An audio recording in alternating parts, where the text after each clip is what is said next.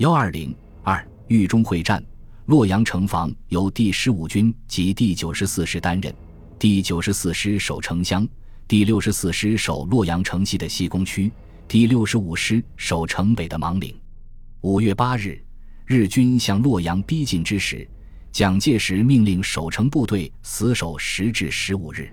五月九日，日军坦克第三师团逼近洛河南岸，并于次日渡过洛河。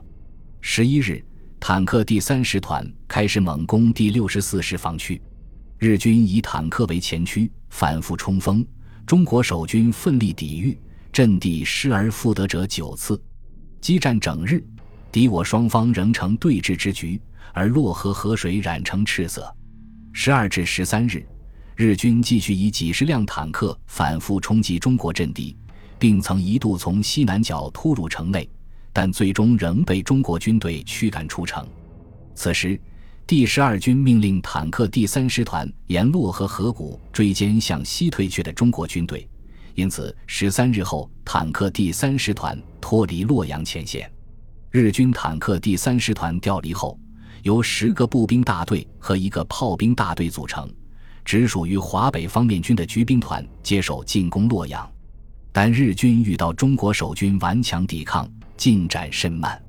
战至二十二日，中国守军除以一部继续坚守东西车站外，第十五军主力全部退入城内，与第九十四师共同固守城乡，而日军久攻不下。除增援部队外，将坦克第三师团重调至洛阳前线。洛阳守卫战到了最后关头。五月二十四日清晨，日军以数十架飞机轰炸洛阳城区，并空投传单劝降，但守军置之不理。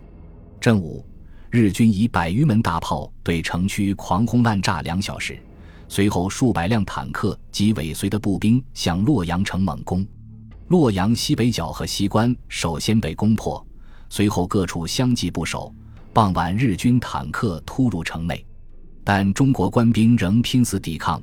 日军战士记载，各个正面均彻夜进行攻击，随时随地展开激烈的巷战，逐屋逐街相继攻克，可见守军抵抗之顽强。至二十五日上午，洛阳终告失守。在攻打洛阳的同时，沿洛河两岸追击的日军穿插进攻，轻装突进。中国军队此时已毫无斗志，一路败退。洛河沿岸韩城、洛宁、长水等地相继弃守。五月二十日，卢氏又被日军占领。五月下旬，日军在河南转入守势。豫中会战历时一个多月，中国第一战区部队面对日军进攻，一再败退，丢失了大半个河南。使日军达到了打通平汉铁路和打击中国军队有生力量的预期目标。中国军队战败主因在于战略指导失误。中国方面从第一战区到大本营，直到会战打响，仍不明白日军进攻的战略意图，因此作战部署仍按以往对付日军局部战役办法，即以一部从正面阻截，主力从侧面进行出击。而日军此次作战未达到其目的，采用大规模穿插迂回战法，中国军队作战部署多次被敌打乱，却又缺少应变能力。其次，河南境内中国军队虽均属第一战区，实际上却分归蒋鼎文和汤恩伯指挥，而两人之间缺少信任，更谈不上配合。会战之初，蒋部很少介入，到了会战后期。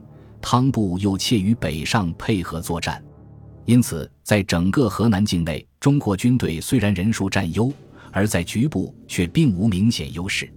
再者，此次日军作战大量使用坦克，不仅机动快速，也使装备简陋的中国军队难挡其锋芒。当然，会战后期，第一战区不少部队斗志丧失、闻敌丧胆、望风披靡，也是溃败的重要原因。